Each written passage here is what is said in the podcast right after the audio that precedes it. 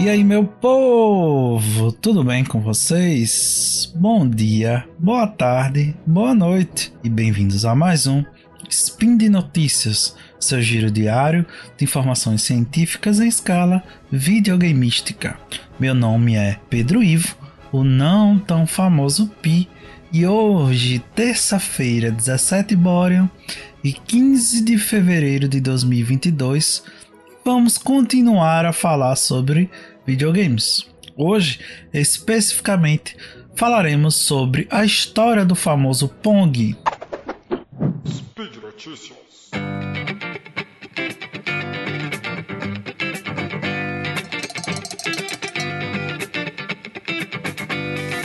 Se você já foi chefe e você tem aquele funcionário que só trabalha sob pressão, você sabe que às vezes uma mentirinha ajuda muito.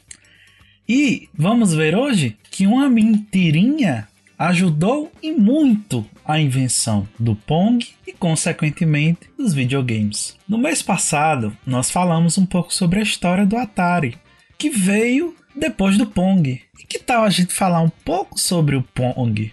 Em 1971, os videogames eram uma brincadeira que eram feita escondida dentro dos laboratórios das universidades. Quando os professores chegavam, os alunos fingiam que estavam montando circuitos. Já em 73, milhões de pessoas pelo mundo todo viram um videogame em ação e o jogo Pong. Dois engenheiros eletricistas foram responsáveis por colocar esse jogo na mão dos públicos: Nolan Bunchel e Alan Alcorn, que junto com Ted Dabney fundaram a Atari na Califórnia. Bunchel disse ao Alcorn que a Atari tinha um contrato com a General Electric para projetar um produto de consumo. Bonchon então sugeriu um jogo de ping-pong com uma bola, duas raquetes e uma pontuação que poderia ser jogado na televisão. Mas não havia nenhum contrato. Nolan só queria motivar Alcorn a fazer um bom trabalho e foi realmente um exercício de projeto. Ele estava dando um jogo extremamente simples para ele poder pensar e o que, que ele poderia fazer com aquela tecnologia. E que tecnologia era essa? A peça-chave foi um circuito de movimento que foi projetado por Bunchel quando ele era funcionário da Nothing Associates. Bush usou esse circuito pela primeira vez em um jogo de arcade chamado Computer Space, que ele produziu depois de construir a Atari. Vendeu 2 mil unidades, mas nunca foi um sucesso. Nos anos 60, Bunchel ele tinha trabalhado num parque de diversões e, e arcade e ele sabia mais ou menos o custo que você ganhava na média nos jogos de arcade. Ele pegou esse custo do computador, dividiu pelo que se recebia e viu que seria um valor muito alto e desistiu naquele momento de trabalhar em cima do seu videogame.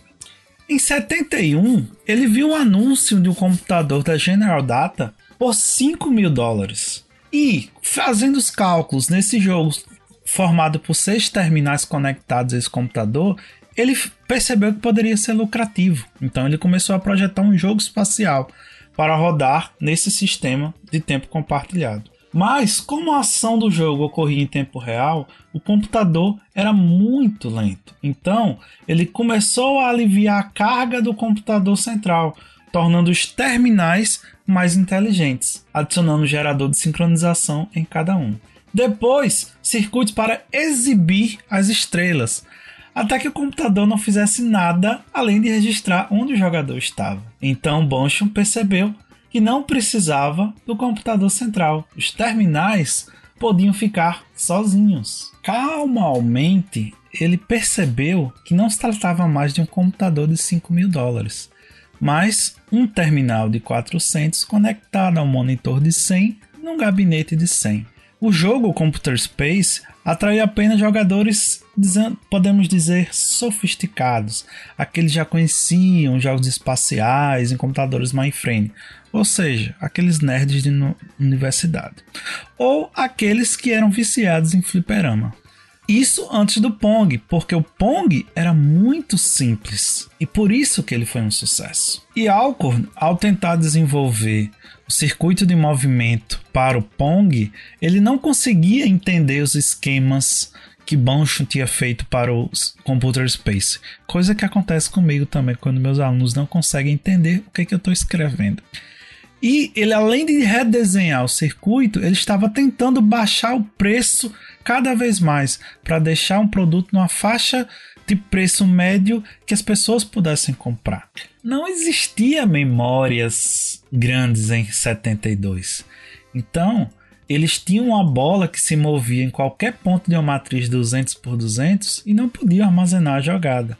Então eles conseguiram fazer esse circuito de movimento com cerca de 10 CI circuitos integrados da família TTL, que já estavam prontos no mercado Agora a bola se movia em relação à tela, tanto na vertical como na horizontal. E ele, Alcorn, ele também lembrou que ele usou inicialmente um chip da Farshield para fazer a exibição do placar, mas esse chip custava 5 dólares. E ele conseguiu fazer a mesma coisa por 3 dólares usando TTL novamente. Embora ficasse, podemos dizer, mais feio, mais grosseiro, mas ficou mais barato. Agora vamos falar de bola. Realmente seria necessário naquela época fazer uma bola redonda?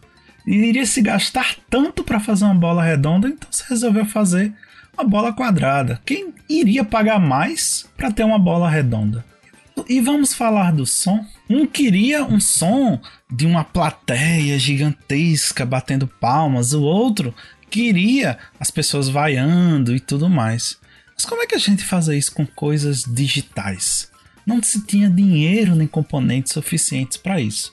Então ele mexeu aqui, mexeu ali e fez um circuitozinho bem simples de tons, o mais barato possível. Mesmo assim, o produto finalizado levou mais ou menos três meses. Tinha 73 CIs, na sua maioria TTL, custava na faixa de 50 centavos de dólar cada. Somava mais ou menos 30 a 40 dólares em peças.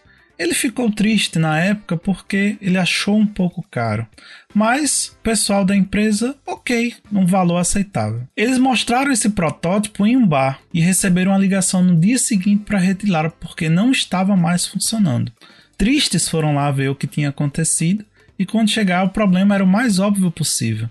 Ele tinha parado de funcionar porque não cabia mais nenhuma moeda na entrada dele. E assim, o Pong foi criado e fez todo esse sucesso que nós conhecemos. Por hoje é só. Todos os links comentados estão no post. Deixe lá também seu comentário, elogio, crítica e xingamento esporádico. Lembra ainda que esse podcast só é possível acontecer por conta do seu, do meu e do nosso apoio no patronato do SciCast, tanto no Patreon, PicPay e Padrim. Um grande abraço, uma boa semana a todos se cuidem, se vacinem e até amanhã.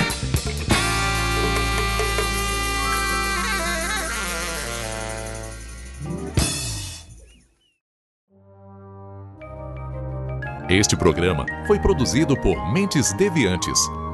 deviante.com.br